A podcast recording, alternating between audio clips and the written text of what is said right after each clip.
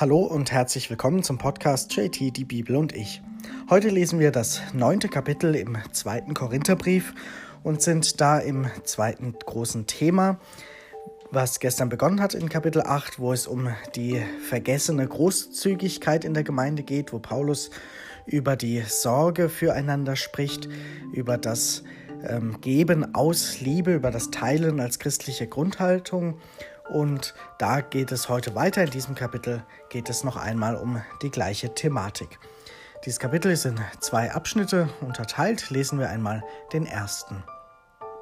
Eigentlich ist es unnötig, euch über das Hilfswerk für die Heiligen zu schreiben, denn ich kenne euren guten Willen und rühme euch vor den Mazedoniern, indem ich ihnen sage, Achaia ist seit einem Jahr gerüstet und euer Eifer hat sich, hat viele andere angespornt.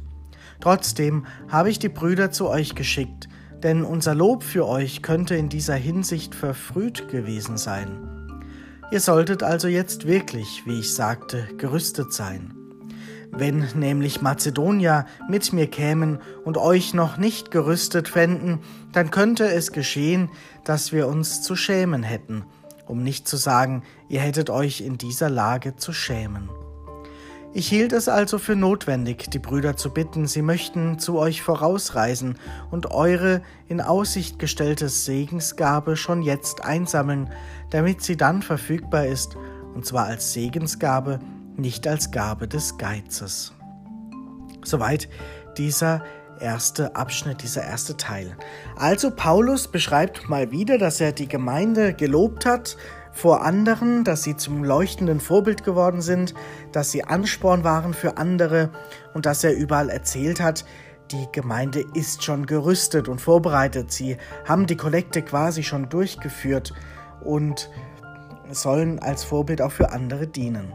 Und dann ist eben die Mahnung oder das Bedenken von Paulus, dass es hoffentlich auch so ist, wenn die Menschen dort angetroffen werden, dass dann auch die Kollekte bereit ist und nicht erst äh, in Erinnerung kommt, ach ja, da war was und wir haben das vergessen, sondern es soll deutlich sein, dass sie zu ihrem Wort stehen, dass sie das aus Überzeugung tun und dass sie großherzig sind und nicht geizig, wie es Paulus hier beschreibt. Ich denke, das ist ein Punkt, der bis heute aktuell ist, wie stehe ich zu den Dingen, die ich sage? Halte ich dann mein Wort? Bin ich zuverlässig? Kann man sich auf mich eben verlassen in meinen Dingen, die ich übernehme, in Gruppen, in Familie, Beruf, wo auch immer? Oder ähm, habe ich immer einen großen Mund sozusagen und es kommen nur wenig Taten dabei rum? Das ist die Haltung, die Paulus eben nicht haben will. Er will sich nicht schämen müssen für die Christen, sondern er will, dass sie zum Vorbild für andere werden, die dann eben Ansporn bekommen, sich selbst auch so zu verhalten. Vielleicht haben wir das auch schon erlebt, in beiden Fällen sicherlich, dass wir manchmal selbst zu träge sind oder dass andere eben nicht halten, was sie angekündigt haben und dass es aber auch die Momente gibt, glücklicherweise, wo wir andere sehen, die tatsächlich zuverlässig sind, die begeistert sind und auch machen, was sie sagen. Und das hat Ausstrahlungskraft und vielleicht hatten auch wir bewusst oder unbewusst schon einmal solche Ausstrahlung für andere, die dann sich an uns ein Beispiel genommen haben oder eben auch wir an anderen. Und so Begeisterung kann überspringen und kann motivieren, dass man eben selbst sich anspornt, selbst zuverlässiger wird, selbst nach mehr ja, Eifer strebt, wie es Paulus hier formuliert hat. Und das ist letztendlich die Haltung, die für ihn zu einem guten Christsein auch gehört, dass man eben sich nicht füreinander schämen muss, sondern dass man aus Großzügigkeit handelt und auch das tut, was notwendig ist, was Not tut und auch dann zum eigenen Wort steht und nicht noch einmal aufgefordert werden muss, weil das ja auch unangenehm für die anderen ist und sein kann. Lesen wir einmal noch den zweiten Abschnitt. Denkt daran, wer kärglich sät, wird auch kärglich ernten. Wer mit Segen sät, wird mit Segen ernten. Jeder gebe, wie er es sich in seinem Herzen vorgenommen hat, nicht verdrossen und nicht unter Zwang. Denn Gott liebt einen fröhlichen Geber. In seiner Macht kann Gott alle Gaben über euch ausschütten, so dass euch alle Zeit in allem das alles Nötigste, Nötige ausreichend zur Verfügung steht und ihr noch genug habt, um allen Gutes zu tun. Wie es in der Schrift heißt, er teilte aus, er gab den Armen, seine Gerechtigkeit hat Bestand für immer. Gott, der Samen gibt für die Aussaat und Brot zur Nahrung, wird auch euch das Saatgut geben und die Saat aufgehen lassen. Er wird die Früchte eurer Gerechtigkeit wachsen lassen. In allem werdet ihr reich genug sein, zu jeder selbstlosen Güte. Sie wird durch uns Dank an Gott hervorrufen. Denn dieser heilige Dienst füllt nicht nur die leeren Hände der Heiligen, sondern wird weiterwirken als vielfältiger Dank an Gott. Vom Zeugnis eines solchen Dienstes bewegt, werden sie Gott dafür preisen, dass ihr euch gehorsam zum Evangelium Christi bekannt und dass ihr ihnen und allen selbstlos geholfen habt. In ihrem Gebet für euch werden sie sich angesichts der übergroßen Gnade, die Gott euch geschenkt hat, eng mit euch verbunden fühlen. Dank sei Gott für sein unfassbares Geschenk. Soweit dieses Kapitel, soweit dieser Abschnitt im neunten Kapitel. Wir haben jetzt hier gehört, dass dieses Hilfswerk, also das Geben von den eigenen Gaben, diese Kollekte, dieses Teilen, das soll ein Segen werden. Und Paulus ermahnt sie zum einen nicht kärglich zu sehen, um so auch nicht selbst kärglich zu ernten, sondern umgekehrt mit Großzügigkeit, mit viel Segen. Wer da aussät, der wird auch viel Segen ernten.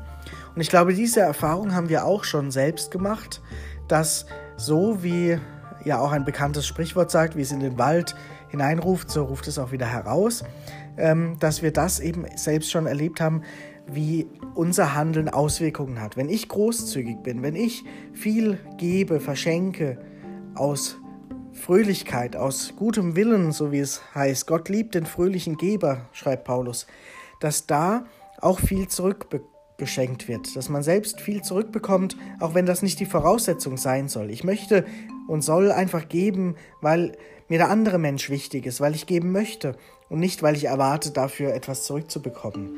Und dieses echte Geben, dieses segensreiche Geben, das beschreibt Paulus als etwas, wo selbst der Gebende viel geschenkt bekommt. Und da wird noch angedeutet, was Jesus einmal gesagt hat, was ihr einem meiner Brüder getan habt, das habt ihr mir getan. Also was ihr für irgendeinen Menschen tut, das tut ihr letztlich auch für Gott. Und das hat Auswirkungen.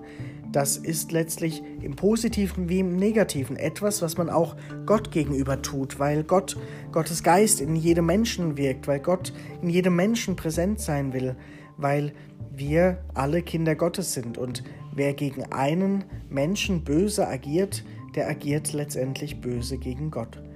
Und diese Gleichung macht Paulus hier noch einmal auf, dass das Geben eben mehr Auswirkungen hat und letztendlich ein Dienst an Gott ist, ein Gottesdienst. Letztendlich ist das die Ehre und der Reichtum und das wahre, gute und große, durch das Geben eben selbst auch etwas für Gott zu tun und selbst beschenkt zu werden. Und dadurch geschieht Dank und Lob Gottes. Und das breitet sich aus. Und es geht nicht nur darum, den anderen etwas Gutes zu tun. Auch davon ist die Rede, dass die leeren Hände gefüllt werden. Aber es geht um noch viel mehr, beschreibt er. Es, ist, es wird weiterwirken. Es wird ein vielfältiger Dank an Gott, so schreibt es Paulus, weil unsere Taten eben noch mehr Auswirkungen haben und weil es andere anspornen kann, eben selbst so zu handeln. Und dadurch kann wirklich auch etwas Gutes, etwas Großes entstehen. Paulus schreibt aber auch, es geht um den fröhlichen Geber, es geht nicht darum, unter Zwang etwas zu geben oder unter ja, Murren etwas zu geben, sondern wenn ich etwas geben will, dann muss ich es auch wirklich wollen und aus freien Stücken tun und mit fröhlichem Herzen sozusagen. Also es kommt nicht nur auf die Gabe an, sondern auch auf die Haltung.